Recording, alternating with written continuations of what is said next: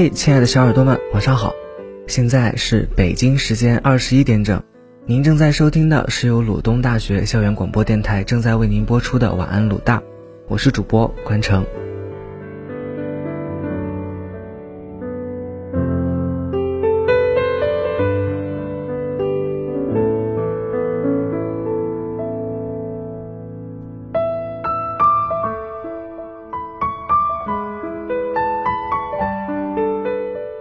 Deadline 是第一生产力，这句话相信不少人都听过吧，甚至很多人都已经把它奉为圭臬了。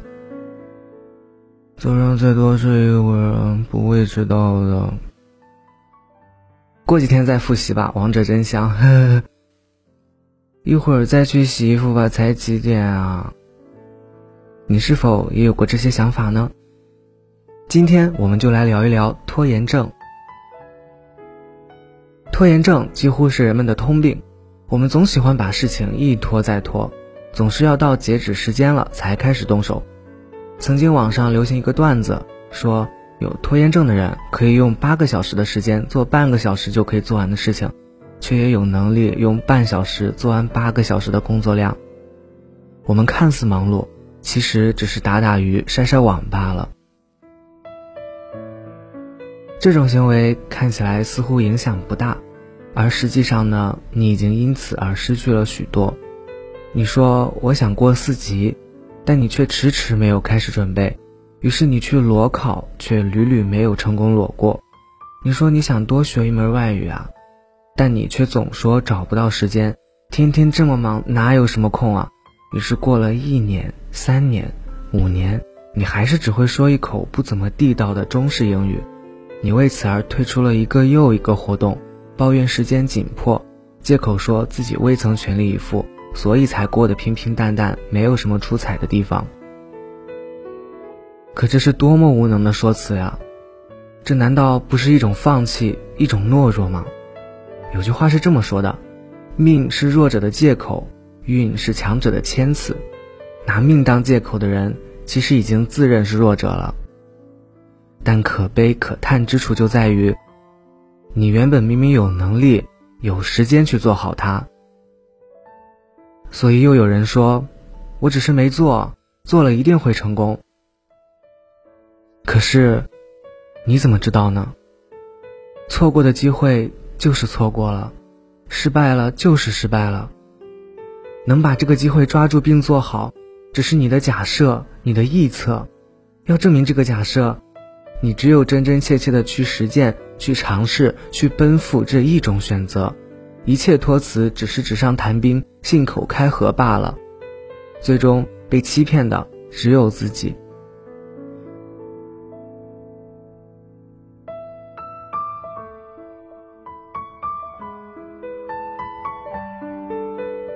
在知乎上看到这样一个小故事：一位网友的室友小丽刚刚把微信签名改成了“拖延你好”。成功再见。之所以这么做，是因为今天下午他错失了一个申报项目，金额三千元。照理说第一天开始写可以完成，但他直到倒数第三天才开始，熬夜狂补也写不出来。网友和其他两位室友听后集体无语，因为这样的事情他做的太多了。说好十分钟等他下楼，结果是三十分钟不见人。顺便还得帮忙把外卖给他送到宿舍。约好了下午三点去逛街，不出意外，四个人四点半准时从宿舍出发。不洗衣服则也，一洗，整个晾衣架上全都是他的衣服。他永远是他们实验室最后一个完成老师分派的任务的。这个刚进校时以全校第一拿到一等奖学金。在进宿舍的第一天就跟我们说不拿国家奖学金誓不罢休的东北妹子，在读研究生的三年时间里，因为拖延与梦想渐行渐远，让人唏嘘不已。她懊恼，她后悔，自己手里拽着老师给她的资源，但凡自己努力一点，将其写成一篇篇的文章发表出去，将其写成一份份的申报项目交上去，两万奖学金绝对是她的。现在呢？老师对刻苦努力的师妹照顾有加，一直将自律贯彻到底的好姐妹拿了她曾经梦想的两万块，毕业论文盲审不过关，心动的 offer 让她望而却步。失眠、脱发、暴饮暴食，已然成了她的常态。故事中的小丽本来手里握着最好的手牌，却一次又一次的因为懒惰拖延，硬生生的打臭了这副牌，实在是令人唏嘘。他像不像你呢？或者，他像不像你的哪位室友呢？如果是的话，着急吗？所以，我们怎么才能克服拖延的坏毛病呢？其实很简单。只有简单的三个字：立刻做。想做什么就立刻去做，不要想着拖一会儿。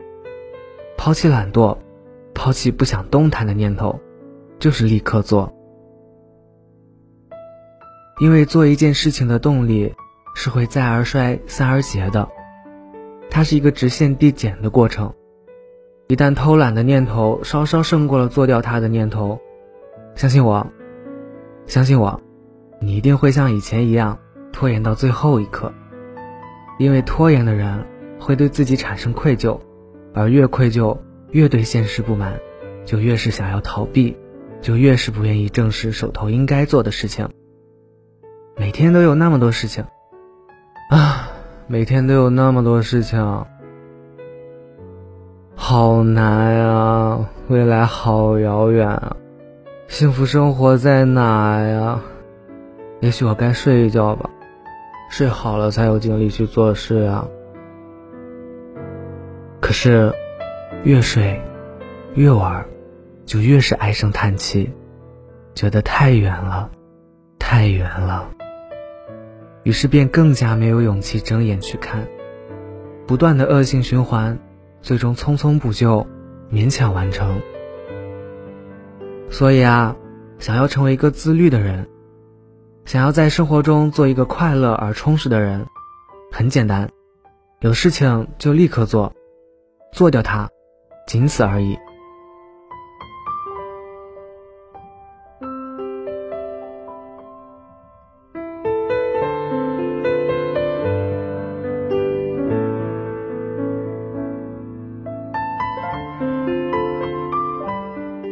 好啦，小耳朵们，今天的节目到这里就结束了。如果你对晚安鲁大有什么好的建议，或者呢想要为自己或重要的人点歌，请加入晚安鲁大 QQ 群七零四七九零幺二六七零四七九零幺二六，或者关注鲁大电台官方微博，或关注我们的微信公众号“悦享调频”。你也可以通过网易云音乐搜索用户“晚安鲁大”，晚安鲁大的七位主播在这里等你哦。晚安。